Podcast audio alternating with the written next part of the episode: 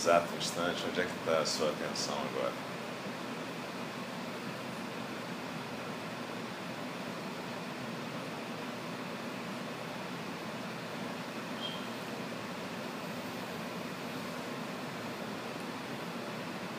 Zazen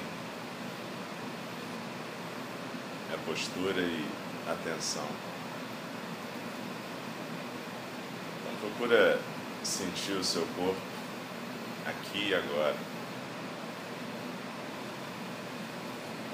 Desde o topo da cabeça até a sola dos pés.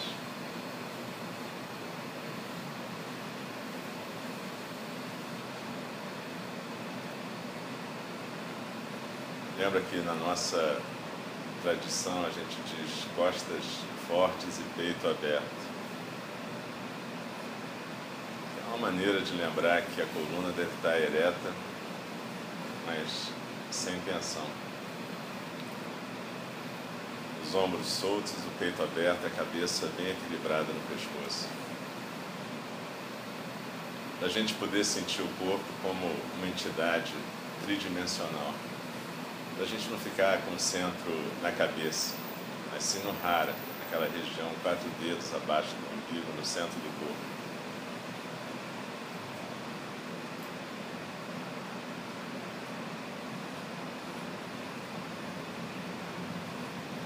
Então, aqui e agora significa corpo, respiração.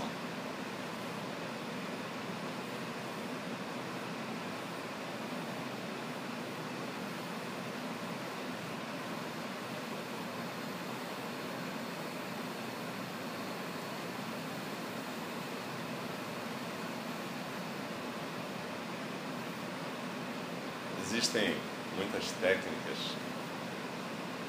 daquilo que no Ocidente é chamado de meditação. Mas Dogen Zenji, o nosso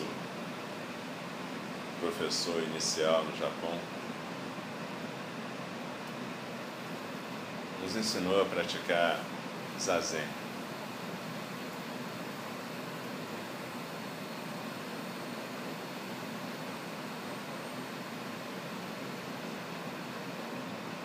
Isso tem a ver com algo do espírito da cultura japonesa também.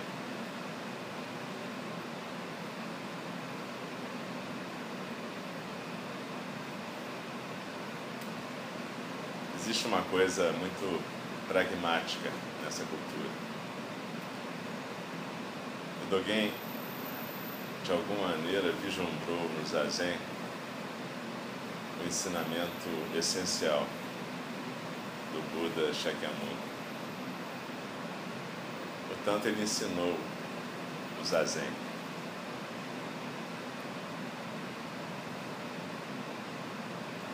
Na época dele já existia toda uma literatura sobre técnicas de meditação, estágios de meditação, etc. Entanto, ele, durante sua vida inteira, praticou o zazen, ensinou o zazen.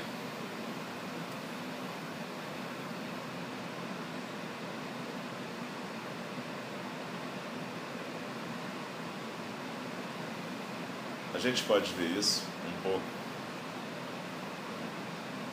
como ele respondendo ao convite do Buda Shakyamuni, que disse: Vem e pratica. Alguém lhe perguntou sobre o que, que ele ensinava.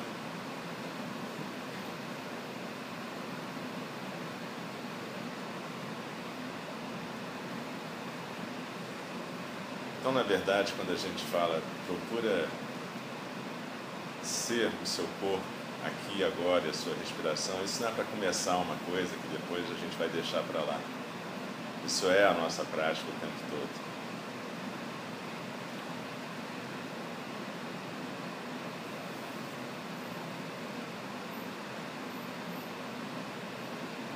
Então procura ser essa expiração, deslizar, mantendo a postura. E é como se deslizando na expiração você fosse se aquietando no rara, no centro.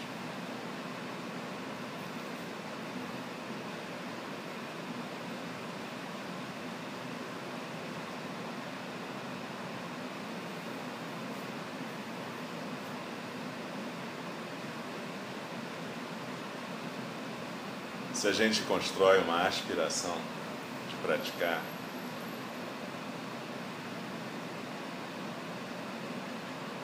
sentar, vir até o Zendô, sentar e se estabelecer nessa postura e nessa atenção, tem a ver com essa determinação, com essa aspiração. É um esforço adequado, correto do ego.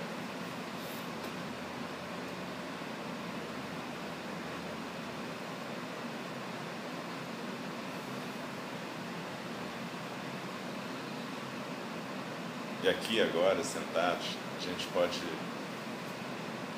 perceber exatamente o que é o ego também. Quando a gente se aquieta assim,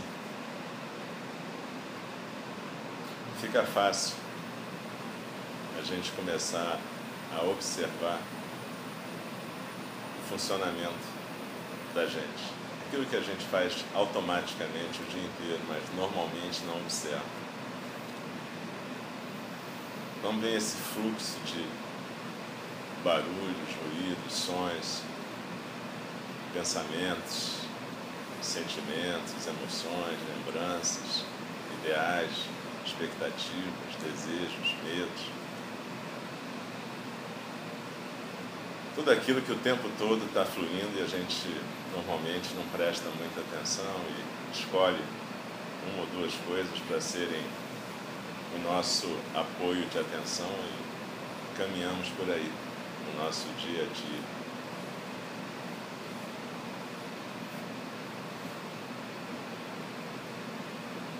Mas quando a gente senta, a gente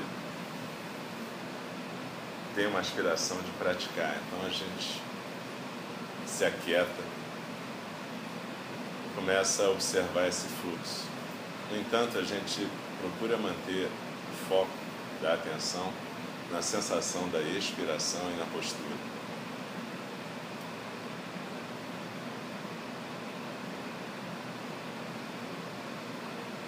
Se a gente consegue se aquietar, aos poucos vai acontecer aquilo que é descrito, que é um aquietamento progressivo de todas as nossas consciências. Se a gente usar aquela classificação da escola Yogacara. Então a consciência da visão, da audição, do paladar, tudo isso vai se aquietando até chegar na consciência mental, que é a que lida com os objetos mentais, ideias, pensamentos, lembranças dependendo da nossa prática, da nossa atenção, da nossa postura, até essa consciência se aquieta também.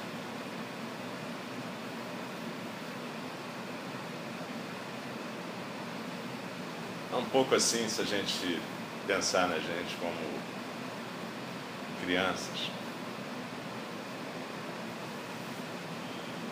Crianças meio agitadas um tanto quanto mal educadas. No dizer da psicologia ocidental, narcísicas.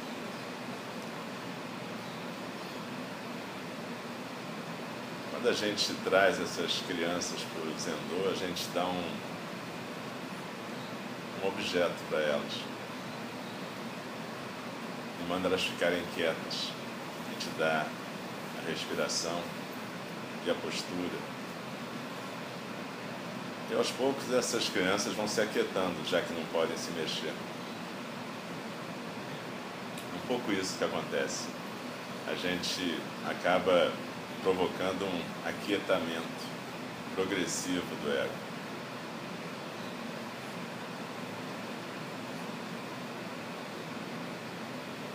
E aí, ainda seguindo na classificação Yogacara, você chega na sétima consciência, Manas, que é basicamente identificada com aquilo que a gente chamaria na psicologia ocidental de inconsciente. Então nessas horas é que a gente, em geral, dorme, cochila, tem visões, sonhos, tudo isso pode acontecer durante o zazen. Mas se a gente ainda assim persistir na atenção à postura e à expiração, sendo isso, e se a gente não se deixar simplesmente levar pelas ilusões e alucinações de manas, pode ser que a gente consiga deixar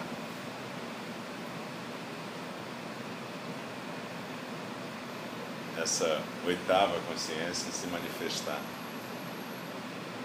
A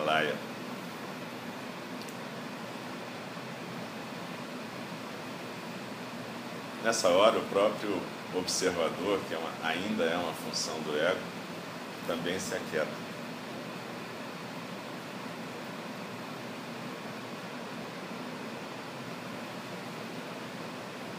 E alguma coisa que não é passível de descrição acontece. Porque não é uma experiência do ego. É simplesmente alguma coisa que acontece, que vai deixar um, um perfume nas outras sete consciências.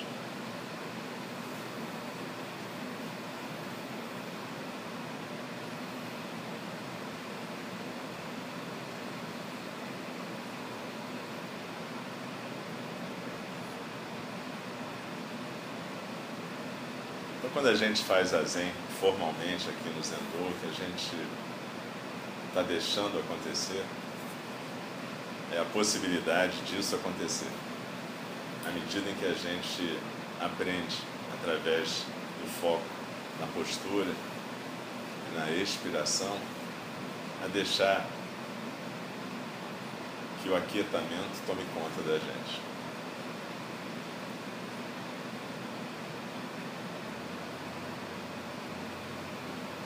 Cada dia vai ser diferente. Vai ter dias em que a gente vai estar com o mar mais agitado e dias que o mar vai estar mais tranquilo. Mas seja como for, agitado, tranquilo, angustiado ou não angustiado, você simplesmente vai buscar deixar a atenção na expiração e na postura, sem julgamento.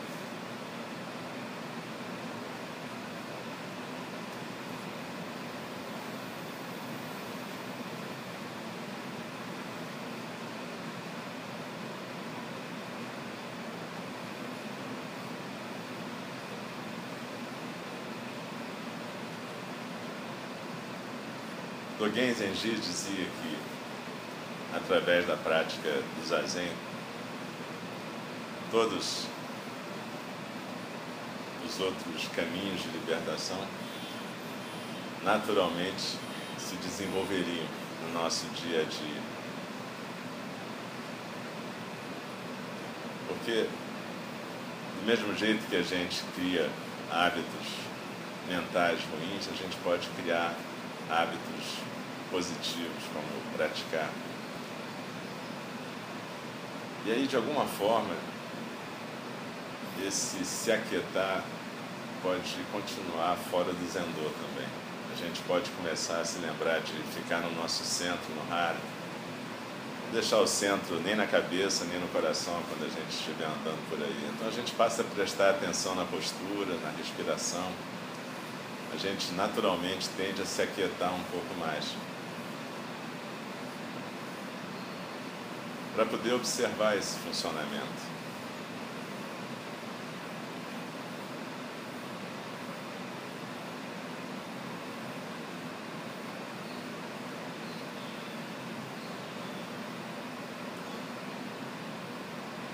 Isso leva a, um, uma certa perda de espontaneidade inicialmente, com certeza. Lembra do Koan? Do Genzenji falava também, quando a gente começa a praticar, montanhas são montanhas e águas são águas. Com o decorrer da prática, as montanhas não são mais montanhas, as águas não são mais águas. Mas se você continua e insiste, montanhas se tornam realmente montanhas, as águas realmente águas. Então tem uma fase da prática em que naturalmente você fica um pouco menos espontâneo, porque você começa a se observar mais.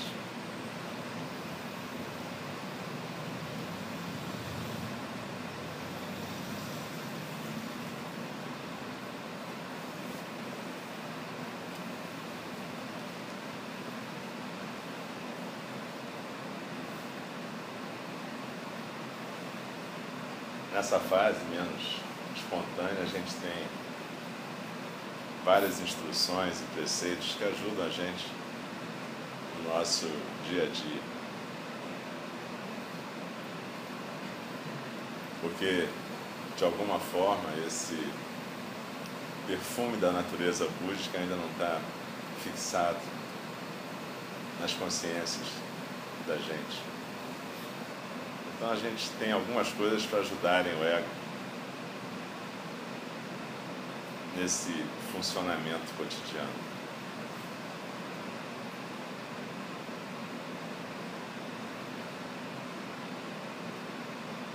E esse funcionamento é momento a momento. A cada momento a gente tem que fazer uma escolha. Uma escolha que vai determinar consequências. É isso que a gente chama karma. Então, a cada momento, a gente tem que ter atenção plena.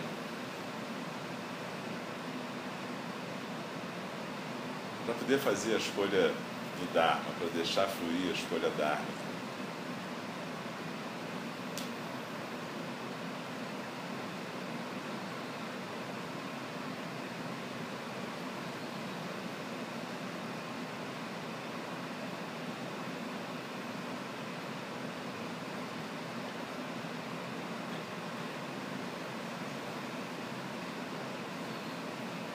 por isso que no começo e até hoje, muitas pessoas preferem praticar num ambiente monástico mais reservado, porque é muito difícil você praticar no mundo, praticar no século. Requer muita atenção, requer uma prática estabelecida.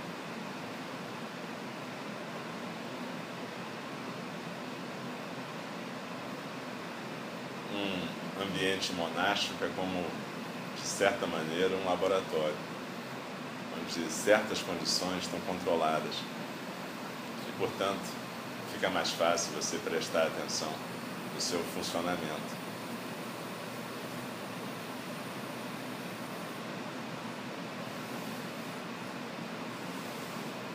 Só que a gente escolheu o caminho Mahayana, então a gente pratica no mundo. Que torna a nossa vida um pouco mais complicada, porque de certa maneira a gente tem que carregar o zendô o tempo inteiro, de certa maneira a gente tem que carregar o mosteiro o tempo todo. E até isso se tornar uma coisa realmente espontânea demora um pouco. Um pouco é a forma de dizer.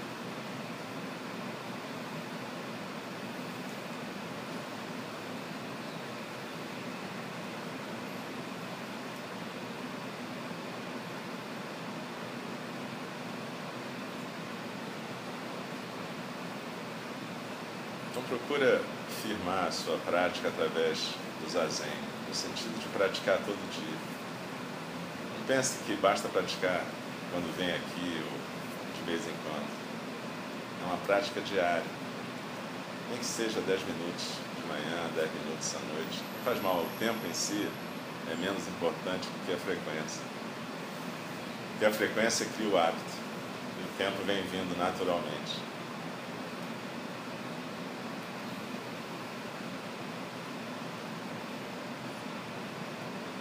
Fora da prática formal do zazen, a gente tem a prática do dia a dia, significa cada vez que aqueles pensamentos, comentários vierem, você poder aos poucos abandonando eles. Ah, isso é bom, isso é ruim, fulano é legal, fulano é chato, fulano é isso, fulano é aquilo.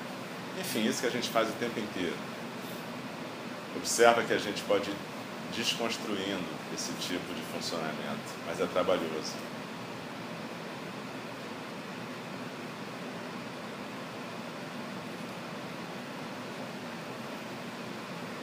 Mas na verdade, na verdade, no fundo, é trocar uma prática por outra.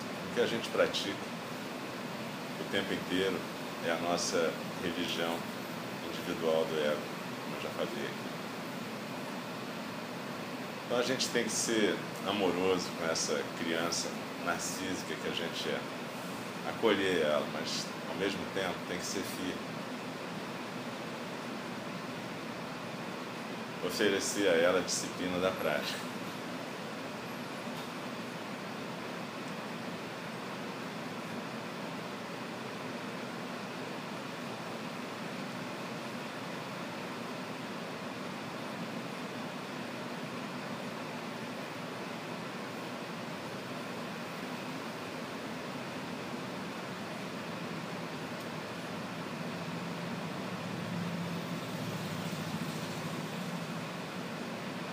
Por isso que a gente no Zen usa a imagem dos três bodhisattvas como guias da nossa prática. Quando você entra na prática, o seu guia é Kanon, ou Avalokitesvara, Bodhisattva da compaixão. No sentido de que quando você entra na prática, você acolhe essa criança. Então tudo é mais ou menos aceito. Postura menos cuidada, menos disciplina, fala. Enfim, aquela coisa assim de você ser acolhido do jeito que você é. Mas à medida que você caminha na prática, você passa para a prática guiada por Samantabhadra ou Fugen, é o Bodhisattva do esforço correto, da disciplina, da generosidade de compartilhar essa prática. E aí você tem que ter uma prática com mais atenção. Para finalmente você poder praticar no salão dedicado a Manjushri, Bodhisattva da sabedoria.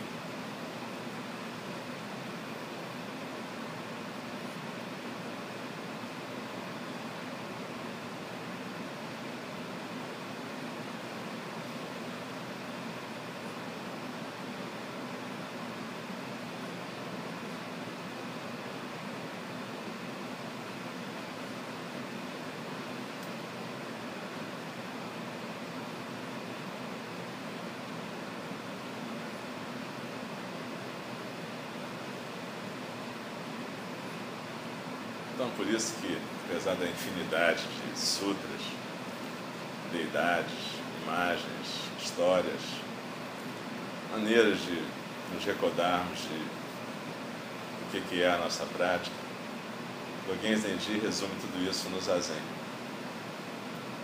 Porque é a partir dessa coisa simples que a gente está fazendo aqui agora, todo o resto vai fazer sentido.